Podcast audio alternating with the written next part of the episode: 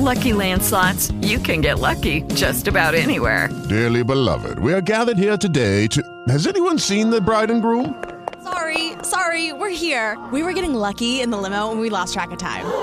No, Lucky Land Casino, with cash prizes that add up quicker than a guest registry.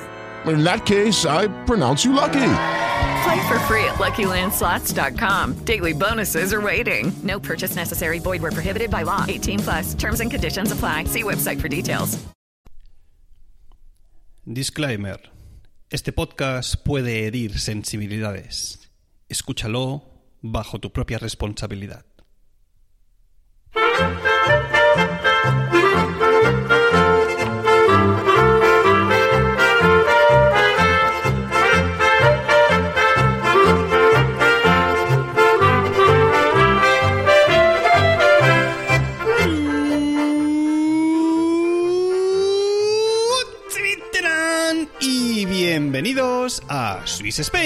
Capítulo 40 del podcast que describe la vida de un español en Suiza.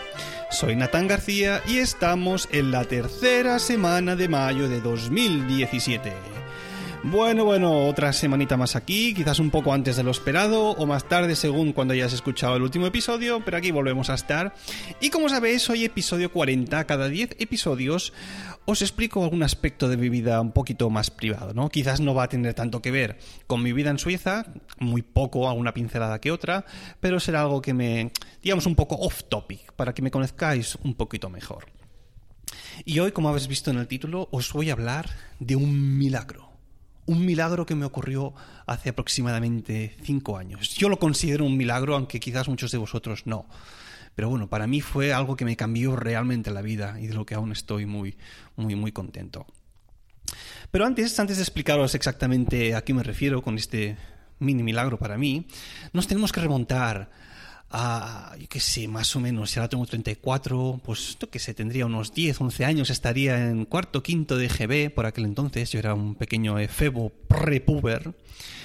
Y bueno, pues, ¿qué pasaba? Yo estando en el colegio, pues, cierto día, o cierta semana, cierto mes, da igual cuando fuese, pues aquello que empecé a ver un poco borroso. Y claro, cuando eres pequeño, pues achinas un poco los ojos, ¿no? Así, como sospechando, para agudizar un poco lo que sería la visión. Y bueno, tuve la suerte de que una profesora se dio cuenta de que al final casi estaba toda la lección achinando. Y me, preguntó, obviamente, Natán, ¿ves bien? Y claro, yo pensaba, bueno, sí, más o menos. Acabé sentándome delante de todo para verlo y bueno, una, una revisión ocular dio dio como resultado el hecho de que tenía que empezar a llevar gafas. Y bueno, es algo lógico porque tuve, me tocó la lotería genética. Mis padres ambos llevan gafas, pues bueno, pues a mí también me ha tocado llevar gafas, como al resto de mis hermanos.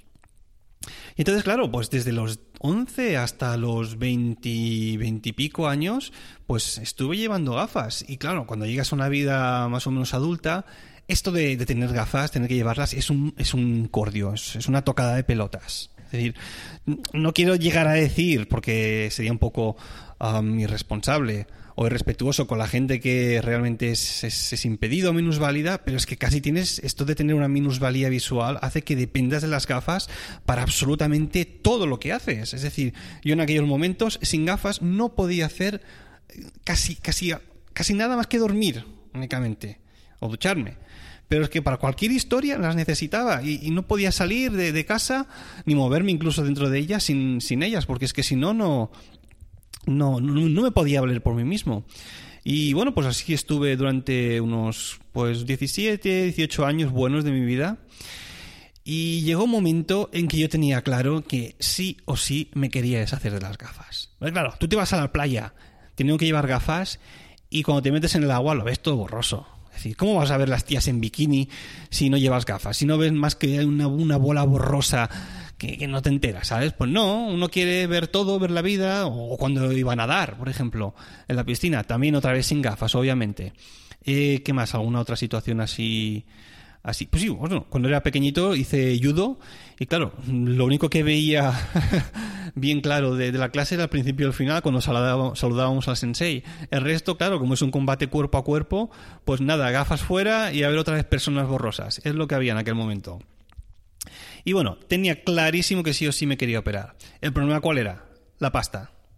Claro, estar, no, yo no quería que mis padres me lo pagasen, yo quería pues, que saliese en mi bolsillo. Estuve ahorrando, ahorrando. Y bueno, pues la operación en sí decidí hacérmela con 29 años, hace 5 aproximadamente. ¿Por qué con 29 años? En aquel entonces yo ya estaba en Suiza, hacía dos años que estaba aquí, viviendo, con, estaba acabando el primer máster de contrabajo y, decidí operarme. ¿Por qué lo aproveché? Porque en aquel momento tenía una, una cuenta en la caixa y en uno de los pack jobs, de los packs jóvenes que habían, pues había una, un descuento para operarte eh, de miopía o de cualquier problema de vista en, en, unas clínicas seleccionadas. Y claro, en aquel momento creo que me ahorré entre 400 y 600 euros y dije, oye, lo aprovecho antes de cumplir los 30 y que se me pase esta promoción y oye, fui allí, me informé a ver cómo va todo esto, para aquí y para allá, me dijeron un poco los pros y los contras y dije, mira, sí o sí, yo me arriesgo y vamos a hacer esta operación. bueno, operación no, intervención más que nada, ¿no? Bueno, claro, imaginaos, yo en aquel momento, con 29 años, tenía entre 6 y 7 dioptrías por ojo. ¿eh? Es decir, yo, más allá de un palmo de mi nariz, no veía absolutamente nada. Es decir, estaba necesitado de gafas sí o sí. Y algunos puedes decir, bueno, Natán, podrías llevar eh, lentillas, ¿no? Sí, mira, las probé alguna vez, pero a mí eso de llevar dentro del ojo una cosa ahí, una especie de, de plástico, de cristal, lo que sea, me eh, podía conmigo. ¿no? no me imaginaba teniendo que poner algo ahí dentro del ojo. Yo no sé de llevar, de, llevar lentillas. Dije, y es que bueno, es que el problema se alarga, ¿no? O llevas gafas o lentillas, o una cosa u otra. Eh, que tampoco es que sea muy ventajoso las lentillas, ¿no? Otra vez que, si líquidos, que si ponértelas, que si quitártelas, que si tienes de repuesto y mil historias. Nada, nada. Operación y olvidarme del tema de las gafas. Pues bueno, como os decía, eh, la operación se hizo con, cuando yo tenía 29 años y bueno, yo pues en aquel día eh, me vine para aquí, para España, durante una semana. Em, y bueno, llega el día de la intervención y el médico que me iba a intervenir me dijo, bueno, hay gente que a veces se suele poner un poco nerviosa y, es recomendable tomarse un calmante muscular, ¿no? Y yo dije, ¿qué, qué calmante ni qué leches? Yo, yo estoy 29 años, esto yo a mí que me tienes que operar de los ojos, hazlo, yo voy a estar relajado, relajado mis cojones. La Virgen. Os explico un poco cómo va la operación y aquí va lo del disclaimer, que esto puede herir sensibilidades porque voy a ser bastante explícito, ¿eh? Lo primero, llegas allí a, la consulta, donde te van a, intervenir y te hacen un pequeño check-in ocular y te dan unas gotitas para dilatar, eh, dilatar las pupilas y relajar un poco, dormir la, la zona ocular. Al cabo de un rato vuelven a hacer otro check-in y te dicen nada, pues pasa. Y nada, pasas allí para adentro, te estiran una camilla y bueno, ya con toda la zona ocular dormida y aquí empieza lo bueno. ¿Sabéis la película La naranja mecánica? La imagen que más recuerda a uno de esa película es la del protagonista con los ojos abiertos, eh, sin poder cerrarlos mientras se empieza a ver mientras le obligan a ver, de hecho, una, serie de imágenes, ¿vale? Pues así empieza esta intervención. Obviamente necesitan que, el ojo esté abierto todo el tiempo y te, ponen a poner estas, estas palanquitas, no sé cómo se llama exactamente, ¿eh? pero que hacen que durante todo el tiempo de la intervención tu ojo esté abierto.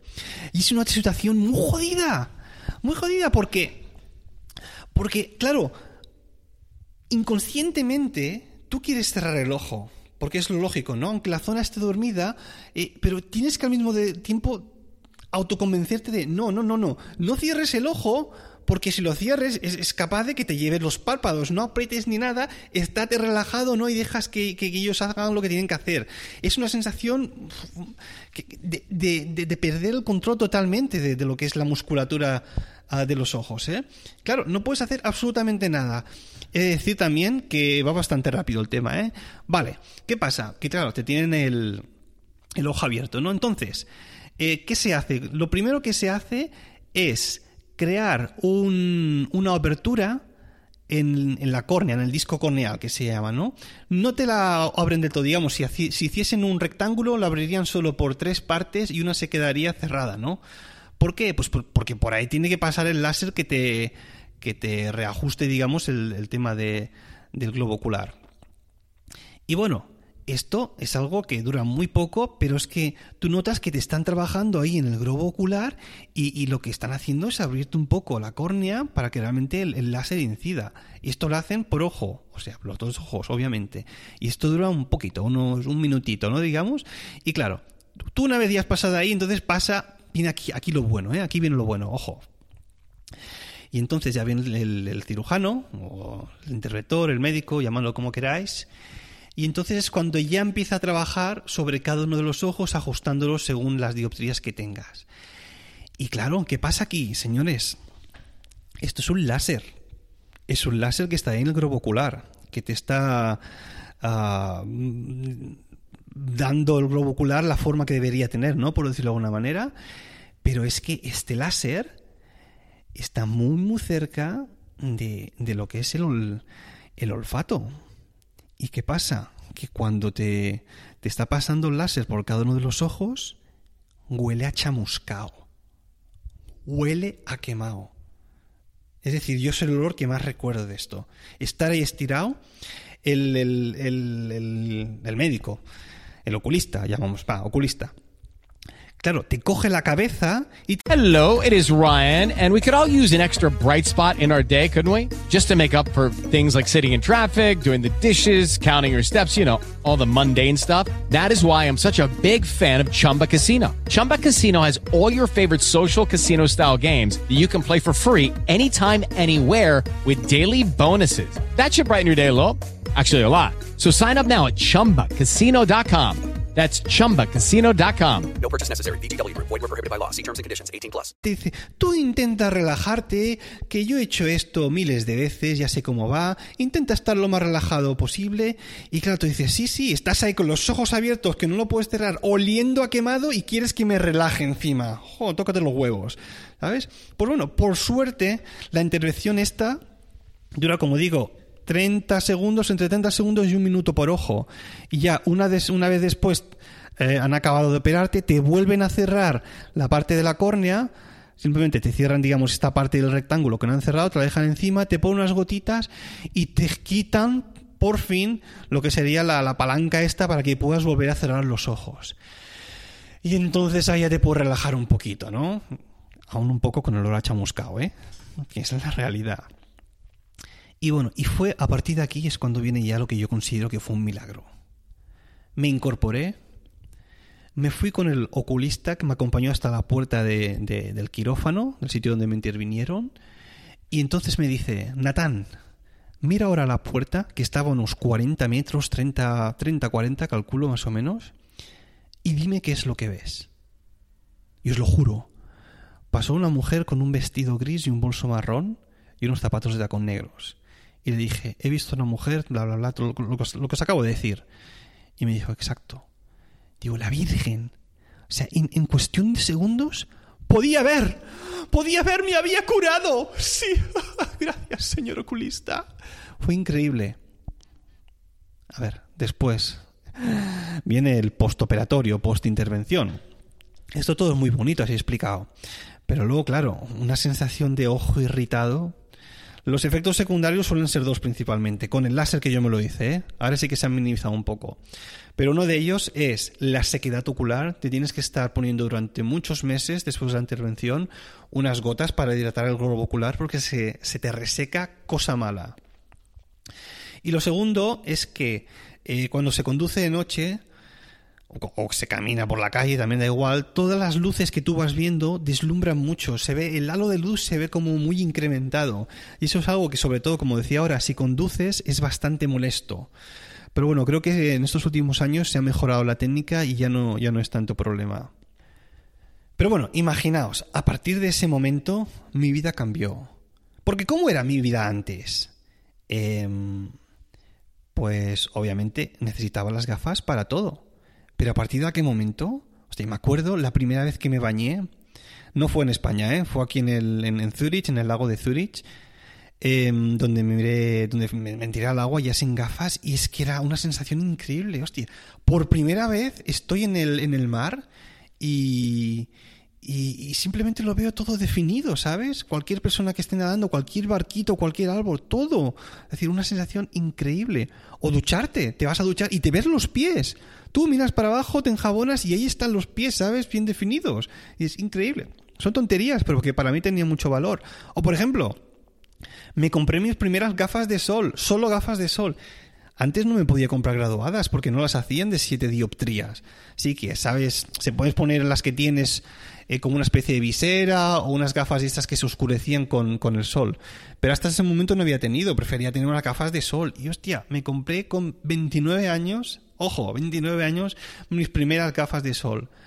¿Qué pasaba? Que claro, las primeras semanas, o incluso el primer mes casi, eh, inconscientemente mi cuerpo seguía haciendo los gestos que yo había automatizado durante los últimos 20 años casi.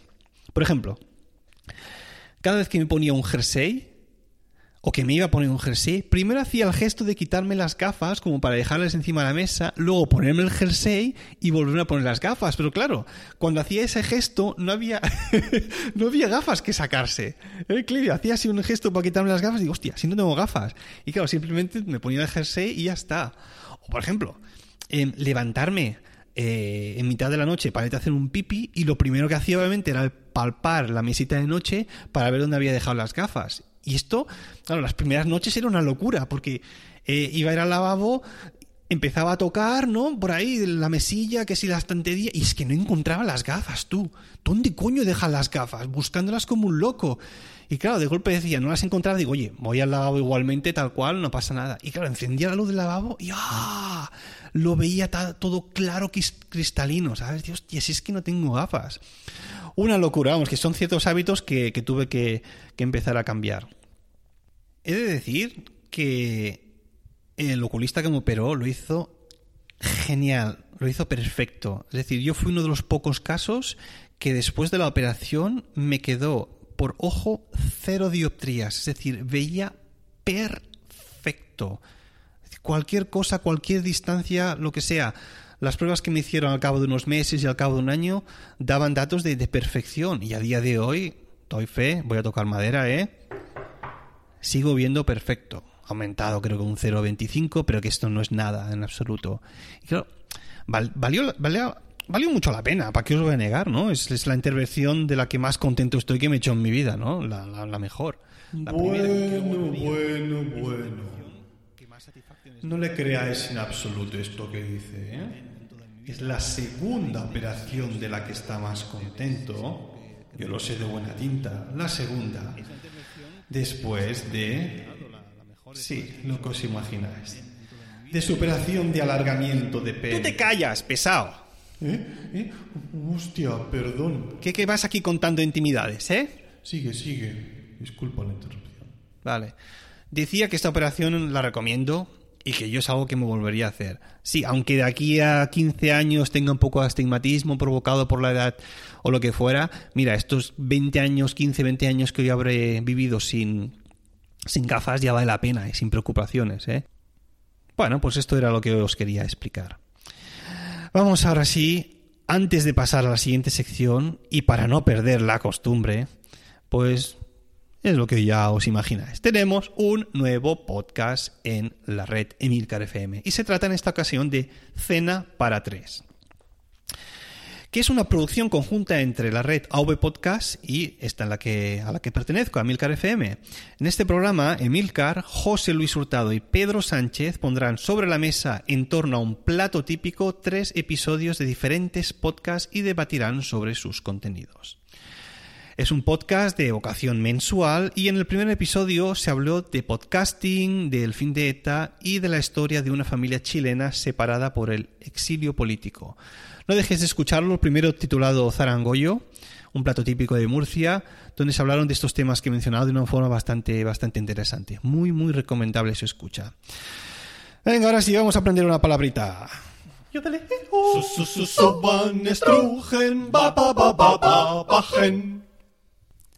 y esta semana sí que retomamos las palabras largas. Ojo, tenemos hoy una palabra de 33 letras que en alemán suena así. Arbeiter- und Fallversicherungsgesetz. Otra vez. Arbeiterunfallversicherungsgesetz significa la ley de seguros para los accidentes laborales. Ahí la tenéis en notas de programa, son 33 letras y la semana que viene o la otra va a venir una palabra aún más larga incluso que esta. Bueno, ya sabes cómo se dice ahora la ley de los seguros para los accidentes laborales. Y ahora sí, una reseñita, vamos allá. Las reseñas de Swiss Spain. Y qué ilusión esta semana. Otra vez una reseña de 5 estrellas y que esta vez viene ni más ni menos que de Guatemala. Increíble, de la otra, de la otra parte del charco. Bueno, quizás en este caso, en vez de, haber dicho tanto gafas, tendría que haber dicho lentes. Seguro que me habéis entendido por ahí. En, en Centro y Sudamérica, ¿eh? lentes, gafas es lo mismo. Bueno, me decía CJ Orellana, desde Guatemala.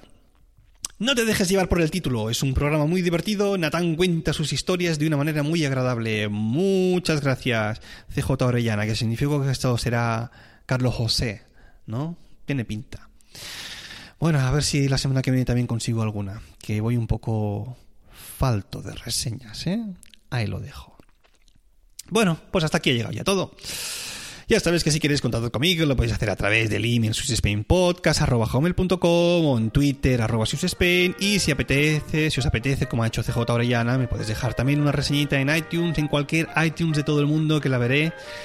Ya sabes también que para comentarios tenéis a vuestra disposición el blog de emilcar.fm. Nada más, hasta la próxima semana, gracias por escucharme y hasta la próxima.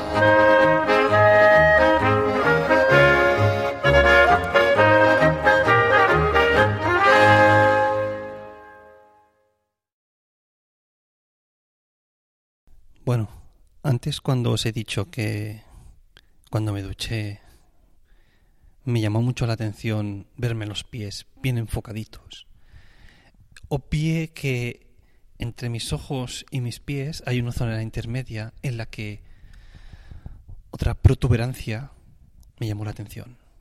Esa primera vez que me duché tras la intervención me iba enjabonando todo mi sexy cuerpo Iba bajando después de mi torso, mis abdominales, y ahí estaba ella, con su cabecita, su cuerpo frágil y sus venitas, con sus dos bolitas peluditas. Ahí estaba ella. Ella se llama Lola. Hasta la próxima.